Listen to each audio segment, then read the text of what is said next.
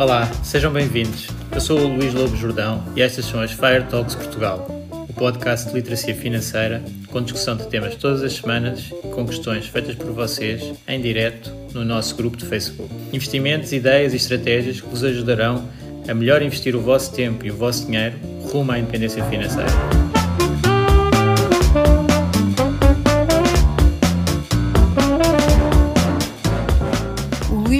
Jordão trabalha nos mercados financeiros há mais de 20 anos. É um analista financeiro certificado pelo CFA Institute, criou o maior fundo português de ações e é atualmente responsável pelos produtos Stoic na SGF. Todas as opiniões expressas pelo Luís e eventuais convidados são exclusivamente suas e não refletem a opinião da SGF ou do CFA Institute. São ideias à data de gravação e estão sujeitas a alterações. Todos os investimentos envolvem riscos. Este podcast tem um intuito meramente informativo e não deve ser tomado como base para decisões de investimento.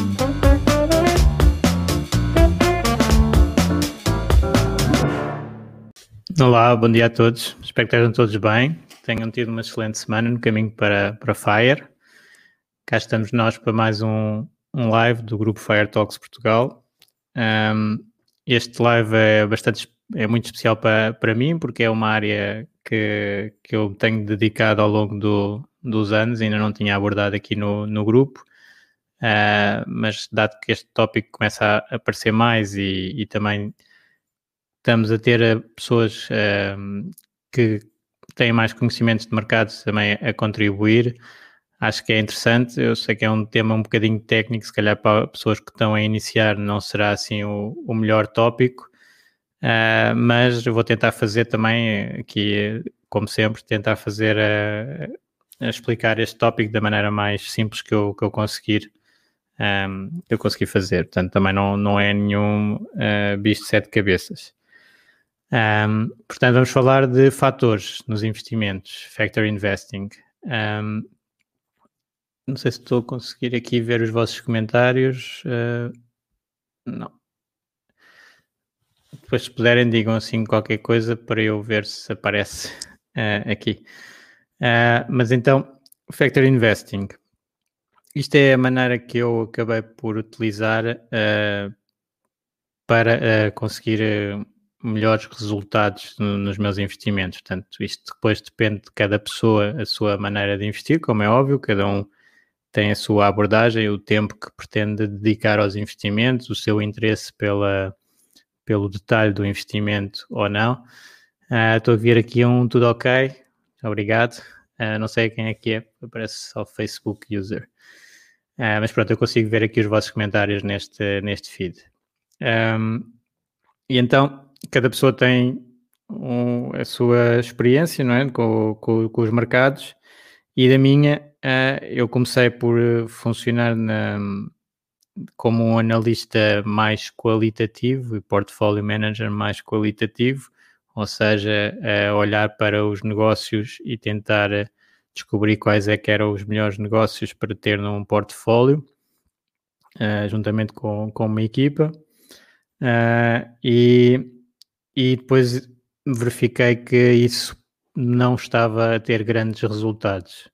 Portanto, esse tipo de abordagem uh, mais qualitativa e em equipa com várias pessoas com abordagens um bocadinho diferentes não era a maneira mais eficiente de, de investir. Uh, e nessa altura uh, passei bastante mais para o lado dos índices. Portanto, se nós não conseguimos fazer melhor do que o mercado uh, mais vale pegar no mercado, não é? Uh, é um bocadinho o que se fala muito aqui no FIRE, de o ETF de, que siga um mercado uh, completo, sem grandes apostas e o custo mais baixo possível. mas depois Uh, esses estudos académicos existem e a dificuldade de bater o mercado e uh, toda essa área uh, foi muito escrutinada uh, desde a da criação do, de modelos para definir uh, o mercado, como o CAPM, expectativas do, de, de, de retorno de, dos vários títulos, uh, e depois as, foi expandido para uma teoria de mercados eficientes, portanto, se o mercado for eficiente, reflete toda a informação presente, os preços refletem a informação presente na altura no, nos investidores uma maneira quase instantânea e não se consegue obter retornos mais altos ajustados do, do risco. Um, no fundo, essa teoria é dos anos 70 e muito preconizada pelo Fama, que entretanto ganhou até um prémio Nobel, um, e tem sido uh, uma luta, digamos assim, entre validar essa teoria ou invalidar com casos como o do Warren Buffett, por exemplo, na altura, era um dos, dos casos que seriam contrários à teoria de mercado eficientes, porque ele efetivamente conseguia retornos muito maiores do que, do que o mercado, mesmo que ajustado pelo risco. Portanto, é uma guerra de gato e rato aqui entre um, os mercados serem eficientes e alguns investidores conseguirem uh, resultados superiores. Uh, normalmente essas teorias eh, são as teorias que vingaram é? Do, dos CAPMs e a teoria de mercados eficientes foram, são as que são ensinadas nas faculdades, uh, mas depois vão aparecendo as chamadas anomalias. E as anomalias, pronto, o Warren Buffett nesse caso era uma anomalia que uh, os proponentes da teoria de mercados eficientes diziam que até por questões de sorte e de grandes números ia sempre aparecer alguém uh, a bater o mercado significativamente, não, não precisava de ter uh, skill, não, é? não precisava de ser uh, especialmente dotado para, para bater o mercado, era provavelmente uma questão de sorte. Um, depois há um, há um paper uh, muito conhecido do, e um discurso do Warren Buffett que é sobre os super investidores de Graham and Doddsville, eu depois ponho aqui nas notas, um, a dizer é um bocadinho estranho que uma série de investidores que aprenderam na mesma escola uh, tenham todos sorte, não é? Todos sorte, todos a bater o mercado. Uh, há ali qualquer coisa estranha, há algum, alguma característica que eles têm que uh, os distingue dos outros investidores. No fundo, o que é que estava a acontecer? naquele caso, naquela altura, esses investidores eram da escola Value, e tinham uma série, procuravam empresas de um certo tipo com umas características que faziam ter uh, melhores resultados. Uh, na altura ainda não havia bem o fator value uh, feito, definido, mas os mesmos académicos começaram, alguns, outros, a analisar quais é eram as características então que esses investidores estavam a detectar nas empresas que os faziam ter melhores resultados, uh, mesmo ajustados pelo risco. Uh, e então começaram a aparecer os fatores. Basicamente, os fatores são características de, das empresas que uh, permitem ou obter melhor rendimento com o mesmo risco, ou até ter o mesmo retorno com menos risco. Portanto, nós na área uh, institucional e na área uh, académica uh, olhamos sempre para o retorno ligado ao risco. Portanto, aqui nos grupos normalmente não há tanto esse efeito, que é, eu, eu digo assim, o fundo A teve 10%, o fundo B teve 8%, o fundo A é melhor que o fundo B.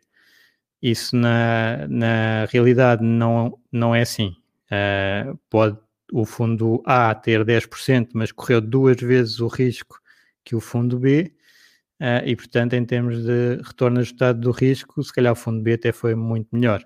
Claro que isso só se vai ver uh, tipicamente para a frente, que é quando existirem crises e quedas, e aí uh, o retorno do fundo A, que era 10%, se calhar passa para menos 30%, e o fundo B, que era 8%, passa para zero. Vamos imaginar. Uh, e no longo prazo, uh, começa-se a ver qual é que é o melhor, eh, o melhor investimento. Mas se olharmos só assim uh, para, para retornos, podemos ter alguns enganos. E na área então de, de institucional existe um bocado mais foco na, na, no controle de risco e de, e de ajustar eh, o, os retornos ao risco para ver se realmente há um, skill ou não, se há capacidade mesmo ou não ou se foi só, só tive melhores resultados porque assumi muito mais risco. Um, e então, começou-se por, uh, por ver os mercados de uma forma eficiente e as empresas uh, ligadas apenas a um fator de mercado, uh, que é o tal o CAPM, e era o beta, não é? Fala-se muito no, no, beta e no alfa, portanto o beta será o retorno equivalente ao mercado e o alfa é o excesso de retorno que se consegue face ao mercado.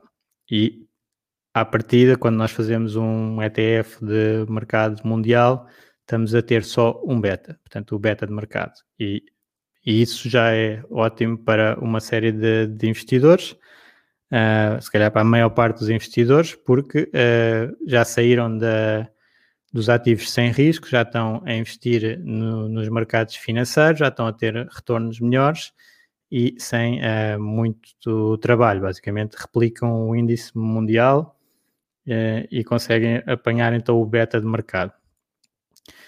Os estudos mostram então que uh, isso é, bate a maior parte do, dos gestores, em média, né? portanto, uh, em média, esse é um resultado melhor do que a média dos gestores, muito por parte dos, por causa dos custos, um, e até em períodos longos uh, pode-se conseguir bater 80%, 90% dos gestores. E depois Há então eh, esta ideia de analisar o que é que os outros 10%, o que é que os outros 20% fazem para ter melhores resultados. Uh, e começaram a aparecer o, os fatores. O primeiro fator até de 1972 é o, o low volatility. Portanto, empresas com volatilidade mais baixa tenderem a ter uh, resultados pelo menos iguais aos do mercado com menos risco que até a volatilidade, mas pronto, aqui volatilidade uh, associada ao, ao, risco. Claro que é só uma das dimensões do risco, é a volatilidade, há muitas outras, mas esta é, é algo que, que se tende a utilizar como aproximação para o risco. Há muitas alturas em que é errado, mas na maior parte dos casos até está bastante aproximado. Uh, e depois foi o tal fator value que foi identificado, no fundo, na atuação de, de Warren Buffett e, companhia, uh, e que o tal proponente da teoria dos mercados eficientes, o FAMA, juntamente com o French, fizeram um outro research académico em que juntaram ao beta de mercado, portanto, para explicar os retornos das empresas no, no mercado, tínhamos a sua ligação ao mercado como um todo, e depois dois outros fatores. O tamanho, portanto, o, tamanho, empresas mais pequenas tendencialmente a terem melhores resultados do que as empresas maiores e o fator value, empresas uh, mais baratas a ter uh, melhores resultados do que as empresas mais caras. E assim conseguiram aumentar uh, o poder explicativo dos modelos, portanto, aquele modelo que só tinha o mercado uh, explicava 60%, 70% dos retornos que as empresas tinham. Agora, com este modelo mais completo, passou a ser uh, mais perto dos 90%.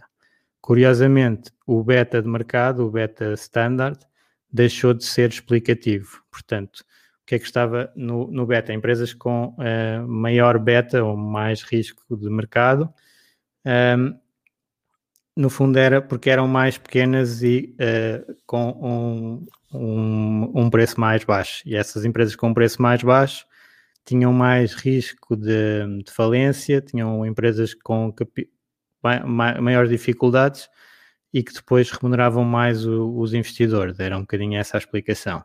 Mas aqui estávamos na, na área, e este Fama o que vai dizer foi: ok, uh, nós temos maiores retornos com essas empresas, com essas estratégias, mas é porque estamos a assumir mais risco. E está aqui explicado: uh, empresas mais pequenas têm mais risco, empresas de valor têm mais risco.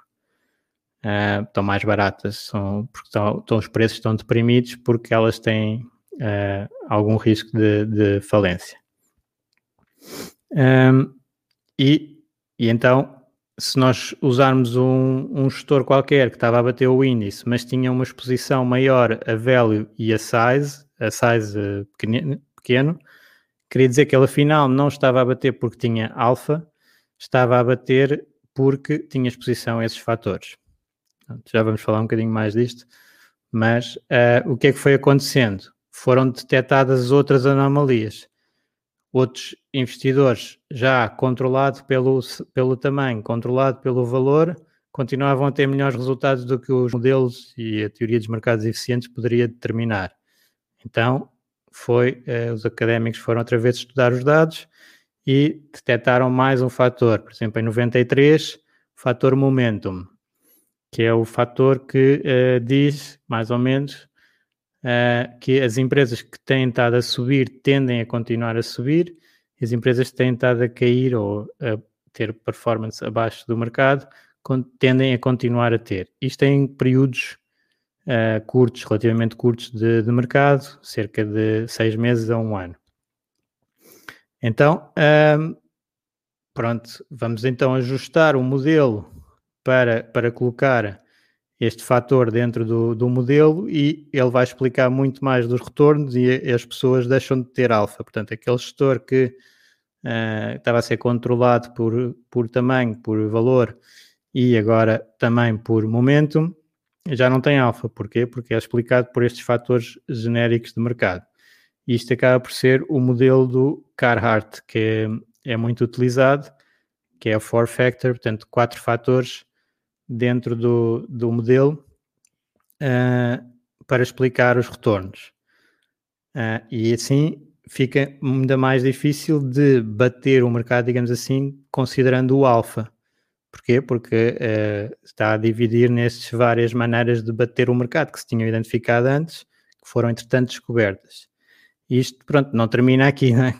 depois, entretanto, outros fatores aparecem em que os investidores conseguem uh, ter retorno acima do, do previsto pelos modelos e vão sendo colocados em modelos multifatoriais para os académicos dizerem, ok, se eu colocar isto, isto, isto isto, já não tem alfa, já não consegue bater o mercado. Uh, até que estamos numa fase em que já temos para além do fator volatilidade, temos o fator quality, portanto, qualidade que é empresas com melhores margens, melhores retornos, balanços mais fortes, têm tipicamente um excesso de retorno. Uh, o yield, que é ter dividendos mais altos também. Uh, o momentum já falámos, o value já falámos, o size já falámos. Até growth, empresas que crescem mais também é, é outro fator que também se consegue ter algum extra de retorno uh, quando o crescimento está associado, normalmente é o growth com o value juntos, que, que faz todo o sentido, que é eu quero empresas que cresçam mais, mas que não sejam muito caras, portanto é o growth at a reasonable price, GARP, é outra maneira de, de escolher empresas, até o fator uh, liquidez, empresas com pouca liquidez tendem a ter um prémio que permite uh, ter retornos acima do mercado. E o que é que se vai fazendo? Vai-se colocando estes uh, fatores todos dentro do, do modelo de explicação de retornos uh, e quanto mais fatores eu ponho, tipicamente o menor vai ser o alfa atribuído então à gestão. e o que é que, pronto, aqui o que é que acaba por ficar mal, na minha opinião? é que eu não consigo comprar esse, essa estratégia. Se eu conseguisse comprar a estratégia com os fatores todos incorporados que uh, tipicamente geram melhor retorno que o mercado, então sim, eu podia comprar isso e estaria melhor do que a maior parte de, dos investidores. Mas o que tem estado a acontecer e o que os investidores têm estado a comprar é o, é o índice típico básico de uh, aposta em uh, empresas só pelo seu market cap. Portanto, empresas maiores pesam mais, quer sejam boas, quer sejam caras, quer sejam uh, o que for, especulativas. Eh, eu compro tudo o que está no mercado e ignoro todos estes fatores. Mas estes fatores permitem ter retornos extra face ao mercado. Portanto, à partida, quem conseguir colocar estes fatores a trabalhar para si, uh, consegue bater aquele índice mais básico. Se isso é considerado alfa ou beta, já é um bocadinho mais uh, indiferente, não é? Portanto, eu quero é resultados no fim. Uh, podia eventualmente considerar-se que um, utilizando esses fatores eu estou a correr um risco superior e portanto só vou ter retorno extra porque uh, tenho um risco superior. Mas no caso nem é isso, porque se eu juntar estes fatores todos e utilizá-los uh, de uma maneira equilibrada, eu até tenho um portfólio que uh, tipicamente tem uma qualidade superior ao mercado e tem menor volatilidade e tem uh, estrutura financeira mais sólida e se calhar até crescimento melhor. Isto é algo que eu normalmente, quando vou tentar escolher uma empresa, tenho grande dificuldade em encontrar uma empresa com estas características, que é uh, uma empresa que cresça mais do que o mercado, mas seja mais barata. Uh, tenha risco relativamente baixo, balanços sólidos. Portanto, tipicamente o que acontece é, se eu tiver uma empresa dessa, desse nível de qualidade, depois uh, ela é muito cara. Mas em portfólio, com estes modelos multifatoriais, uh, consegue-se fazer um portfólio que uh, tenha essas características de ser de melhor qualidade e tipicamente mais barato. Já agora, isto lá está, é um jogo de gato e do rato e estes fatores tipicamente são feitos na parte académica de uma maneira mais simples para conseguirem ser testados em horizontes temporais muito longos. Ou seja, eu não consigo uh, definir um fator muito específico e depois uh, fazer o teste desde a década de 60 ou de 70, porque se calhar nem tinha dados nessa altura para esse teste. Portanto, isso é outra área que é um bocadinho diferente, que é atualmente nós no mercado, com dados, conseguimos fazer fatores que no fundo nem estão nestes testados, porque não era fácil. E às vezes as pessoas querem fazer o, a parte precisa, não é? Os modelos o mais preciso possível e não os mais eficazes. Pronto. Uh, e aqui temos esse, um bocadinho esse efeito. Então, isto culmina também, já agora, que, uh, com um paper há uns anos, uh, que é interessante para esta, para esta discussão, que é o Warren Buffett's Alpha, ou Buffett's Alpha, que é de 2013, julgo eu, em que um, alguns académicos foram estudar que fatores é que o Warren Buffett utilizou para ter os retornos que teve na, na Berkshire.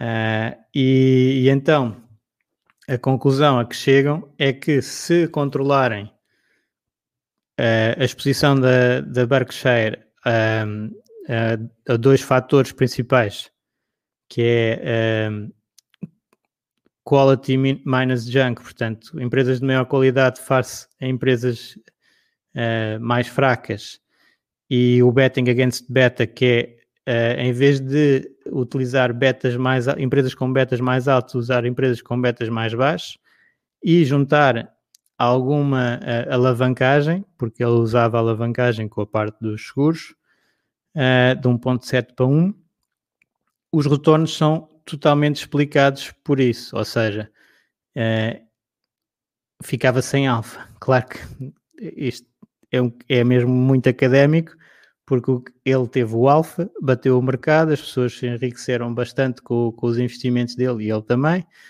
uh, e agora vem-se uh, ver que o que ele fez foi utilizar fatores como empresas baratas, uh, de qualidade e seguras. Ok? portanto, Uh, claro que o alfa existiu, porque ele utilizou antes sequer ser identificado, uh, e agora explica, no fundo, este modelo que foi feito para explicar os retornos do Warren Buffett, mostra o que é que cada um de nós pode fazer para ter um retorno acima no, no mercado. Se calhar é escolher este tipo de empresas, ou, pronto, aqui é a parte mais, mais complicada, que é, ok, ou uh, isto foi naquele momento eram os fatores que podiam ser utilizados, hoje se calhar são diferentes.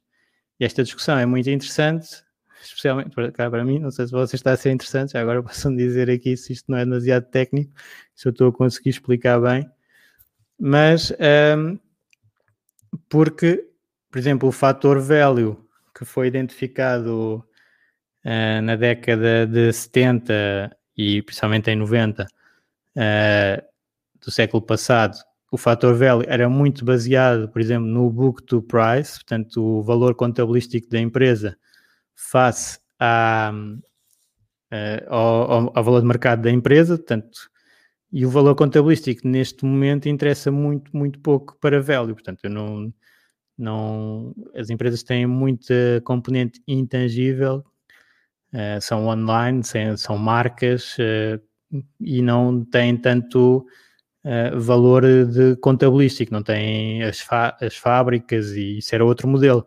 Portanto, esse fator value antigo e que se calhar encontramos ainda por inércia nos, nos ETFs até de valor, uh, nos, e, e, se calhar alguns gestores continuam a utilizar uh, esse fator da maneira dessa especificação antiga, uh, já não vai ter grande retorno, não é? Portanto, é por isso é que esses modelos, esses ETFs velhos, se calhar têm tido maus resultados e gestores que sigam o value muito uh, como, como era praticado há, há um século atrás, uh, já não, não consigam ter retorno. Portanto, isto vai evoluindo e os mercados vão evoluindo. E já agora, nos fatores também, uh, o que está disponível, é que aqui é uma parte muito técnica, só estou a tentar explicar o que é que se consegue fazer, uh, se calhar, nos investimentos, mas o investidor uh, de retalho particular uh, vai ter muita dificuldade em fazer isto, porque não tem acesso aos dados, não tem acesso aos modelos, não tem tem, uh, e tem acesso um, a ETFs que fazem apenas um dos fatores, tipicamente não são multifatoriais e se forem multifatoriais também não, não consegue ver se são bem feitos ou não. Portanto, há aqui uma série de dificuldades uh, na prática para o investidor de retalho que se calhar o melhor mesmo é manter no índice simples market cap weighted uh, porque senão depois pode até estar a trocar nas alturas erradas e não vai ter todos. Uh, e, e, portanto, é só para explicar o que é que se consegue fazer no lado institucional, uh, juntando vários fatores em, em, conjunto para construir um portfólio. Porque aí o que os fatores também ajudam é que há fatores que funcionam bem numas alturas de mercado e outros que funcionam bem noutras alturas de mercado.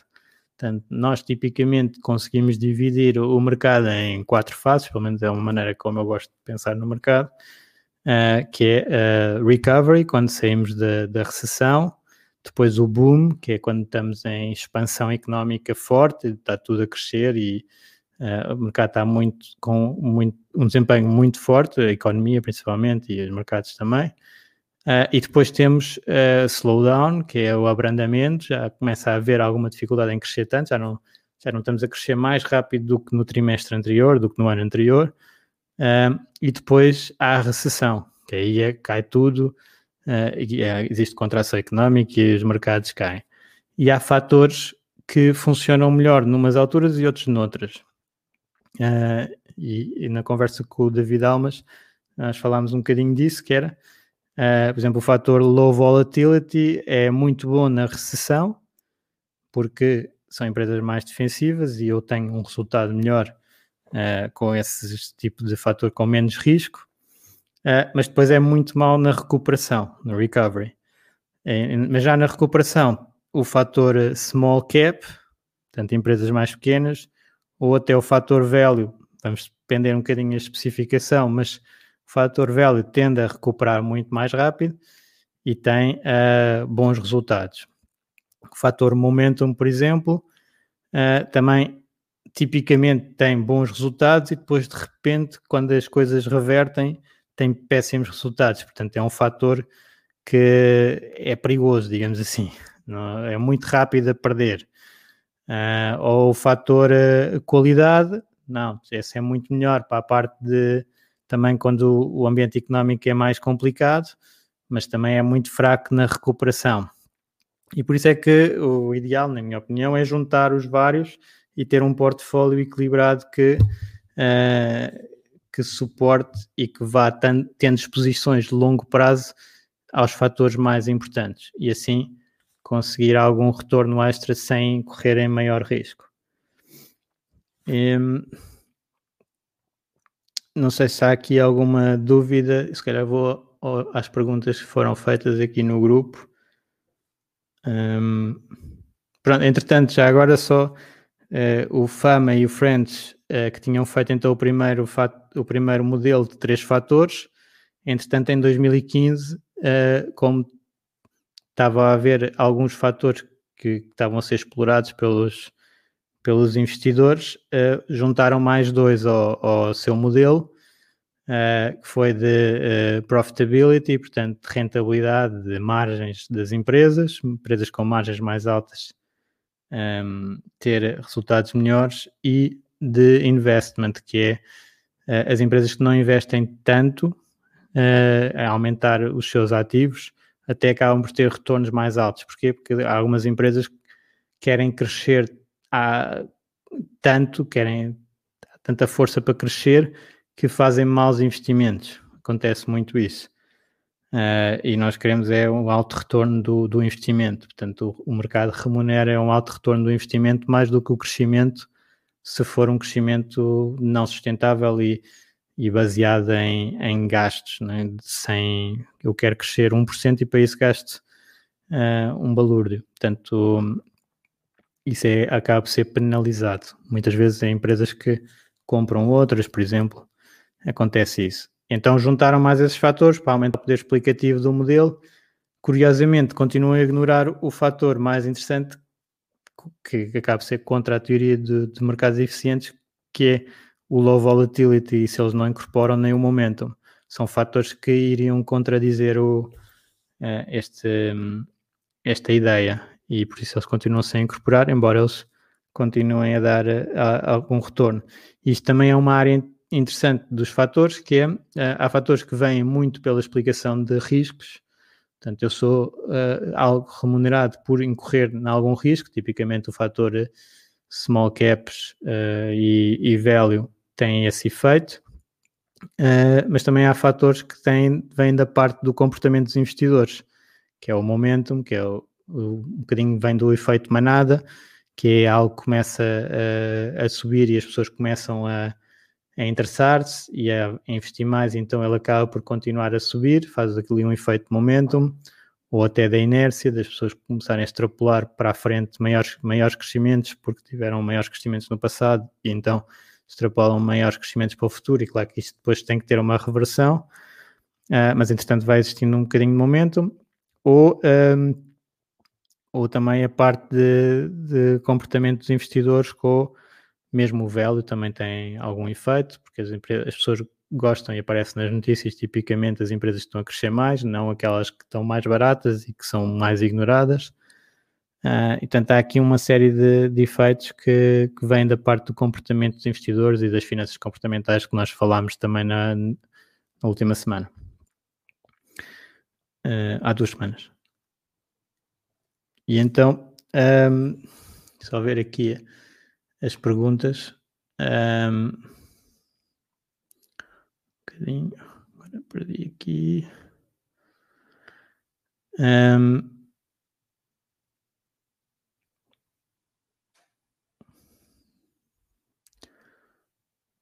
Estava aqui o Gonçalo a perguntar sobre um, os ETFs Small Cap Value para subir um pouco do retorno. Uh, numa estratégia de investimento, sobretudo passiva em índices.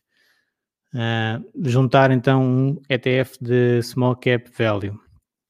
Tipicamente, quando nós, quando nós investimos então num MSCI World ou num, num S&P, uh, vamos estar expostos a empresas muito grandes uh, e essas empresas muito grandes neste momento têm, são tipicamente mais growth, são aquelas tecnológicas com, com crescimentos mais, mais altos uh, previstos e até se calhar neste momento mais qualidade. Uh, e então podia equilibrar aqui com um bocadinho de small cap value. Eu diria que para o longo prazo, uh, este efeito, este fator de small caps, para já uh, foi bastante. é dos mais fracos, ou seja, as empresas mais pequenas fazerem melhor do que as maiores uh, não é assim tão uh, baseada em evidência como outros. Portanto, é, é, tem um poder explicativo muito menor, especialmente quando se uh, coloca outros fatores no modelo, digamos assim. Quando se explica o retorno por outros fatores, o value, o value não, o, o size tende a desaparecer. Portanto, acaba por ser por as empresas mais pequenas terem maior exposição aos outros fatores, value, quality, growth, que, uh, que tendem a ter o um melhor retorno. Portanto, quando eu não estava a olhar para, esses outra, para essas outras áreas, parecia que value, ai, desculpem, que size era mais importante do que na realidade é. Uh, agora, uh, e o value tem aquele problema que eu já disse há pouco, que é depende muito de como é que nós estamos a considerar o value, portanto, que é um bocadinho, isto é bastante técnico, mas se o value for muito baseado no, no book to price, portanto, no, no valor contabilístico face ao valor de mercado, então eu diria que não é um dos melhores fatores para o longo prazo. Pode ser para estratégias de curto prazo, como nós, por exemplo, usámos o ano passado uh, para a recuperação, que comprámos um ETF de uh, small caps porque tenderiam a ter uma recuperação muito mais forte do que o índice global, mas não apostaria em algo como isto para o longo prazo. Aliás, pronto, já, já falei há pouco, eu prefiro ter os fatores feitos por mim, mas pronto, isso é uma coisa que não está assim à, à disposição de toda a gente, mas uh, os ETFs de fatores acabam por estar uh, só expostos a um, não é? São, são single factor normalmente, uh, e isso tem, tem bastantes inconvenientes. Mas aqui o Rui também, um, ehm, também pergunta formas de ter acesso a alguns destes ETFs domiciliados nos Estados Unidos. Uh, e pelos vistos, pronto, os bancos portugueses estão a fazer isso. Portanto, quem tiver conta numa corretora internacional tipicamente não vai ter acesso a ETFs americanos mas quem tiver a conta numa corretora portuguesa vai ter acesso aos ETFs americanos. Agora, o, o ETF que o Rui pergunta aqui, que é o da ARC, não tem muito a ver com isto de fatores, é mais de uh, temas. A ARC uh, investe em, em, tipicamente os ETFs da ARC são de temas na área da tecnologia uh, e, e, portanto, não, não tem assim tanto a ver com os fatores. Um, e o Rui também identifica um dos riscos dos ETFs aqui na, na Europa de, de, fatores terem AUMs mais baixos do que os uh, puros, digamos assim, os market cap weighted, os, que, que tem sido o foco dos investidores, tem estado muito na área de custo e, portanto, mesmo que um fator, um ETF de fator tenha melhor retorno no longo prazo, um, normalmente aparece como um custo mais alto, uma taxa de total expense ratio mais alta, uma TER mais alta, e as pessoas uh, estão muito focadas em ter o mais barato, o mais barato, o mais barato, e portanto ignoram esse extra de rentabilidade uh, e os AOMs, o, os ativos têm estado a ir muito para os uh, mais baratos. E aqui aconteceu até a Vanguard, que veio tarde para, o, para esta área do, do investimento em fatores na Europa, não ter conseguido escalar o suficiente o seu, os seus ETFs e decidir encerrá-los. Portanto, aqui uh, convém provavelmente ter uh, ainda mais atenção de escolher uh, eh, ETFs maiores nesta área, se for para investir nisso, do que. Um, do que noutras, noutras áreas. É uma área mais específica. Uh, e eu partilhei aqui o, o vídeo do, do Ben Felix sobre um, Five Factor Investing with ETFs. Portanto, é, o Ben Felix é do, do canal um, Common Sense Investing e eu recomendo, tem, tem bastantes recursos bons lá de, desta área mais académica, portanto é um bocadinho mais avançado, digamos assim. Uh, e uh, e ele pronto, apresentou que na, na sua carteira pessoal e do que faz na, na empresa dele de consultoria, eles usam alguns fatores para uh, ir um bocadinho mais além do que o mercado uh, típico, mas para, uh, como eu também estou aqui a dizer, para o investidor de retalho, se calhar não, não fará tanto sentido, porque isto gera mais custos, mais algumas transações e é mais, mais complicado. Portanto, depende aqui muito da, da, situação de cada pessoa e até do que a pessoa acredita, não é? Um, se a pessoa achar que não, não há hipótese de bater o mercado, não vale a pena estar a fazer isto. O, e o Francisco também pôs aqui uh, um bocadinho isso, da, da, da implementação do desempenho do, dos fatores uh, e a questão do, do, até dos ciclos maus, ou seja, estes fatores, uh, tal como o mercado como um todo, eles acabam por funcionar, tal como o mercado acaba por funcionar, porque há períodos negativos, é, curiosamente é, é, isso que faz com que depois exista risco e o risco seja remunerado. Portanto, aqui nós estamos a pôr mais uma camada, ou seja, nós, quando estamos a investir em ações, uh, podemos ter um ano mau, dois anos maus, três anos maus, etc. Até já tivemos dez anos maus, uh, e no longo prazo, à partida, somos remunerados pelo excesso de risco. Nos fatores e na gestão ativa em, em agregado, digamos assim, aqui os fatores é um mix entre gestão passiva e gestão ativa, mas na, quando nós nos desviamos do índice, também é isso um pouco que acontece. Eu sou remunerado no longo prazo por ter períodos negativos no curto prazo. Portanto, é, é aquela situação de low vol o ano passado foi mau, ou value foi mau durante 10 anos, ou uh, vários uh, fatores têm. Um, ehm, se, se o, o fator fosse sempre positivo, à partida não havia justificação para ter um excesso de retorno. Portanto, é um bocadinho isso. Um, e, e, pronto, é só, aqui acabo por uh, uh, explicar aqui uma maneira de investir um bocadinho diferente, uh, não é para, para toda a gente, mas convém, convém saber, não é? é saber que existe. isto até os Factor Investing há uns anos e ainda continua-se a chamar às vezes Smart Beta, porque são uh, betas e não alfas, portanto aí é considerado como se não fosse uh, skill e fosse só exposição a fatores, e yeah, exposição a fatores de mercado, depois a questão é uh, qual é que é a minha alternativa e eu consigo bater com isto a alternativa ou não. E aí é mais prático, não é? Eu sou, podem chamar beta, podem chamar alfa, pode chamar o, o que entender, se eu conseguir ter mais retorno com, com o mesmo risco ou até mais, o mesmo retorno com menos risco, estou a ter um desempenho melhor para, para mim e para os investidores. Uh, e por isso acabo por utilizar pelo menos até prova em contrário. acaba por ser, eu gosto de, é de evidence-based uh, investing, que é uh, ir olhar um bocadinho o que é que funcionou e porque é que funcionou e tentar usar o que é constante, não é? do que funcionou para a frente e adaptar o que se calhar funcionou por, um, por estar na altura específica e que não vai funcionar para o futuro.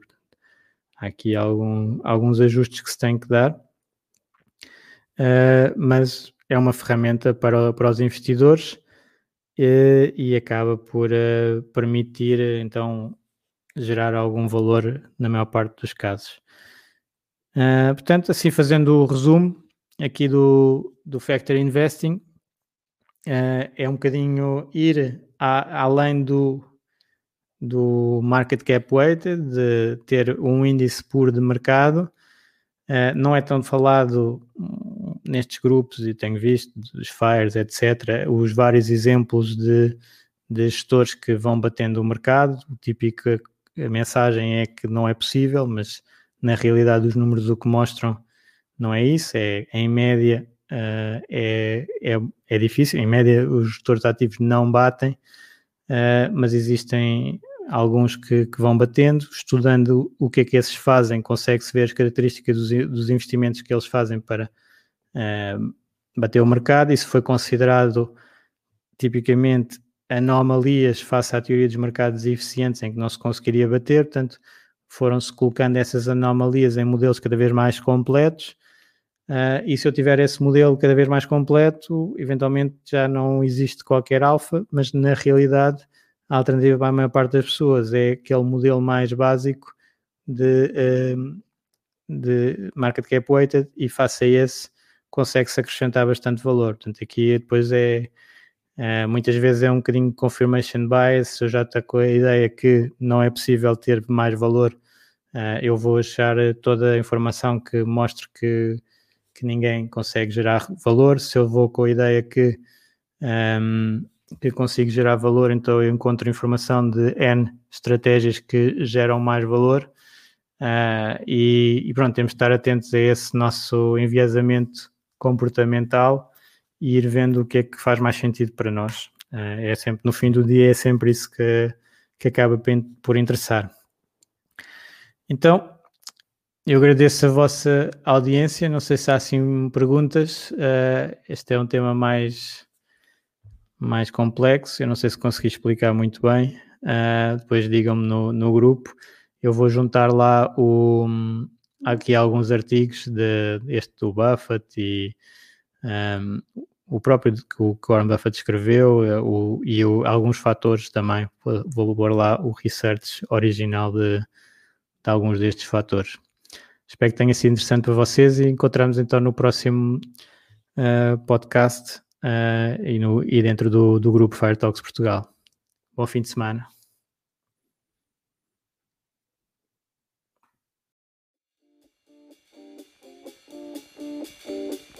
Obrigado por ouvires. Junta-te à discussão através do grupo Fire Talks Portugal no Facebook e não te esqueças de ver a descrição onde poderás encontrar mais informações. Até à próxima!